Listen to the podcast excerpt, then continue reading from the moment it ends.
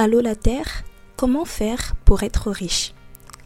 Comment faire pour avoir du succès? Comment faire pour être heureux? Allô la Terre, comment faire pour être cette version de soi qui atteint tous ses objectifs, qui est performante, efficace, organisée et qui est juste parfaite? Si tu t'es déjà posé l'une de ces questions, tu es au bon endroit. Bienvenue sur le podcast En route vers sa version à 1 million de dollars où je te partage mon cheminement, mes difficultés, mes échecs, mon quotidien pour te montrer que tu n'es pas seul à galérer, mais qu'on va tous en sortir. Je ne suis pas coach, ni en développement personnel, ni en business, ni en quoi que ce soit d'autre. Je suis simplement une jeune femme de 24 ans qui a à cœur de créer un safe space où je te dis, bah tu sais quoi, je suis comme toi. J'essaie, mais je n'y arrive pas toujours. Ce podcast, c'est pour toutes ces personnes qui ont l'impression d'être seules au monde parce qu'elles voient autour d'elles des personnes déjà accomplies et se disent que l'écart est trop grand. Ce podcast est pour toutes ces personnes qui se sentent isolées ou parfois inutiles dans ce vaste monde. Viens, rejoins-nous et trouvons ensemble comment éclore ce potentiel qui sommeille en nous.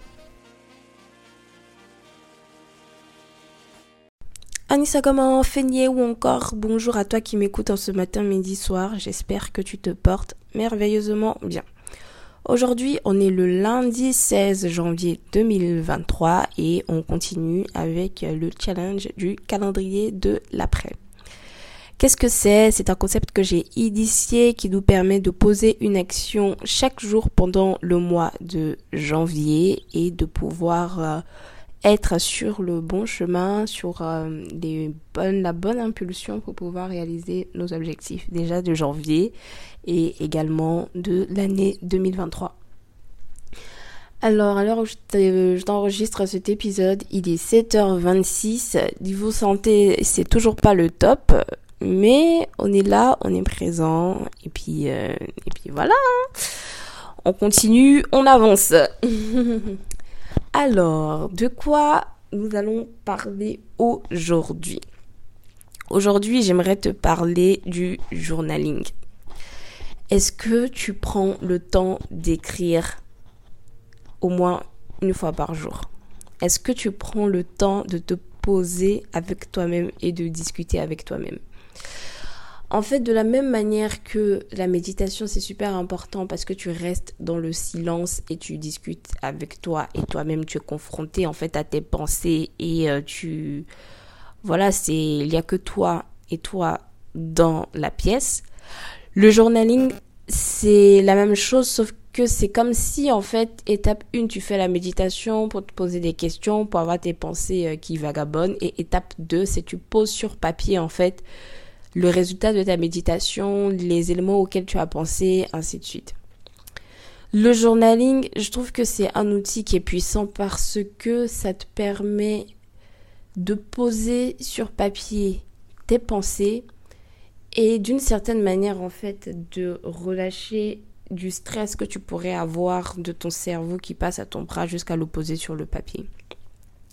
Le journaling, c'est un moment de self-reflection, c'est également un moment où tu te poses avec toi-même et tu fais face de manière écrite à ce qui se trimballe dans ta tête. Et surtout, le journaling, c'est ça permet réellement de poser des idées parce que quelquefois tu penses à plein de choses, tu sais pas quoi choisir ou tu te dis pourquoi je pense à ça ou tu as l'impression que ça n'a aucun rapport.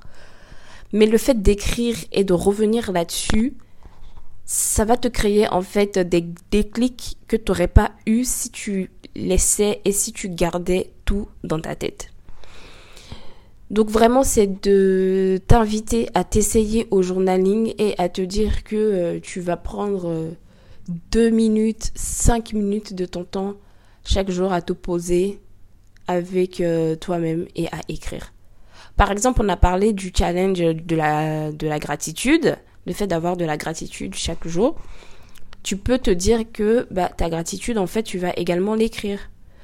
Si tu trouves que tu es trop occupé, que t'as pas le temps et que le journaling, euh, voilà, ça va encore rajouter des choses à faire dans ta journée, il suffit de prendre quelque chose que tu fais déjà tous les jours et de pouvoir avoir une partie que tu pourras écrire et que tu pourras transférer justement dans la partie journaling. Juste le temps de pouvoir commencer. Et puis après, tu vas voir que euh, bah, le journaling, tu peux le faire pour plein de choses. Donc, comment faire pour inclure bah, le journaling tous les jours dans cette habitude? Premièrement, déjà, c'est de s'acheter un journal, un carnet, un cahier, vraiment tu appelles ça comme tu veux, mais c'est d'acheter un support sur lequel en fait euh, tu vas euh, pouvoir euh, écrire tes pensées, tu vas pouvoir écrire tout ce que tu aimerais écrire. Moi, j'ai mon carnet nommé carnet Mammouth. C'est un carnet que nous avait offert Princesse Chassis lors de la formation Métanoïa qu'on a réalisée en septembre 2022. Et justement, parce que l'écriture c'est super important, bah, dès la première séance, elle nous avait offert ce cahier-là et c'est à l'intérieur qu'on devait faire l'ensemble des exercices. Et aussi, c'était pour nous, en fait, c'est-à-dire quand on finissait la journée, euh, le, le moment de formation qui était super intense, c'était l'occasion pour nous quand on rentre toutes les choses qui nous passent par la tête, toutes les choses qu'on a ressenties durant la formation qu'on n'a pas osé dire, vraiment en fait tout, de poser tout sur papier, de laisser les émotions sortir parce que vraiment c'était des sessions intenses qui remuaient beaucoup de choses en nous. Et c'était thérapeutique en fait d'avoir un outil justement qui te permet de lâcher un peu de cette, euh, de cette pression quelque part. Donc c'est d'en acheter un. Euh, l'idéal c'est d'acheter quelque chose qui te plaît visuellement parce que comme ça tu auras envie de toujours l'ouvrir. Donc ça c'est top, ça c'est important. Étape 2, comme je dis, si pour toi le journaling, euh, c'est encore une tâche euh, lourde qui va venir s'ajouter à ta journée, c'est d'identifier ce que tu fais déjà tous les jours et de transformer une partie de cette action-là en journaling. Et étape 3, ça va être d'identifier en fait euh, tous les éléments sur lesquels tu aimerais écrire et de l'inclure pareil dans ta routine de journaling. Moi, par exemple, bah, ma to-do list de la journée, j'aime l'écrire sur papier. Mes rêves, j'aime aussi les écrire parce que le divin nous communique en fait à travers nos rêves. Moi, ça, c'est une croyance très profonde que j'ai du fait que le divin nous communique à travers euh, nos rêves, le monde spirituel, le monde invisible nous communique à travers nos rêves. Moi, aujourd'hui, je suis à un stade où je comprends que dalle. Non, mais vraiment, soyons très clairs, je comprends que dalle de, de, mes rêves.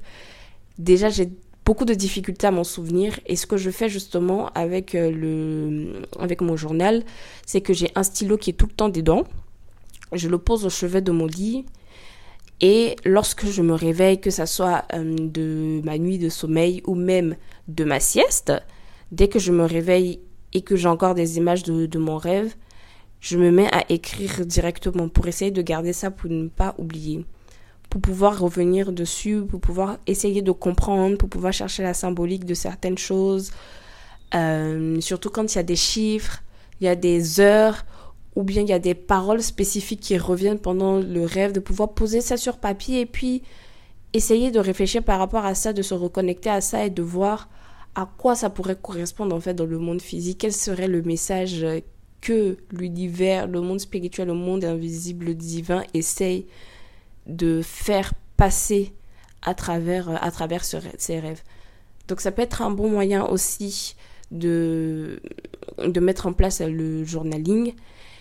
Et surtout, il y a eu des moments où j'étais super en colère, où mais vraiment je sentais que j'allais j'allais exploser en fait. J'étais dans un bas astral euh, vraiment très sombre.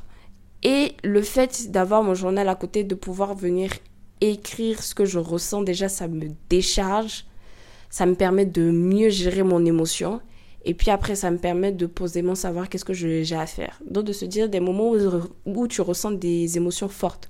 Que ça soit la joie, que ça soit la tristesse, que ça soit la colère, la déception de se poser, d'écrire et vraiment ça fait du bien parce que même pendant que tu écris, tu peux faire des exercices de respiration, inspirer, expirer à des moments vraiment fa, pic et puis continuer à écrire. Donc vraiment ça fait du bien de poser aussi les intentions de la journée, tu peux l'écrire dans le journaling. Le soir quand tu rentres, euh, raconter ta journée. Donc voilà, en fait, le journaling, c'est de prendre au départ l'angle qui est le plus facile pour toi et au fur et à mesure de creuser, de creuser, de ne pas rester en surface et de vraiment utiliser cet outil comme euh, un élément qui t'accompagne au quotidien et qui te permet de gérer tes émotions, qui te permet de mieux t'écouter, qui te permet d'avoir un moment aussi avec toi, qui te permet de décharger tout le stress que tu peux porter sur ton corps, ainsi de suite. Donc voilà l'exercice que je voulais te proposer aujourd'hui, c'est de faire du, du journaling et d'essayer de le faire tous les jours, ne serait-ce que 2 minutes, 5 minutes par jour, c'est déjà largement suffisant. Voilà, merci d'avoir pris de ton temps pour m'écouter comme d'habitude. Tu peux me retrouver euh, sur euh, Instagram, Cadinel euh, Sangaré, ou sur l'Instagram du podcast Ta version à 1 million de dollars. N'hésite pas à m'envoyer un DM ou à me taguer pour me montrer bah, soit ton journal que tu auras acheté, pour me montrer en fait que vas-y, ça y est, le journaling, ça fera partie de tes habitudes. Et on se dit à demain pour un nouvel épisode. Ciao ciao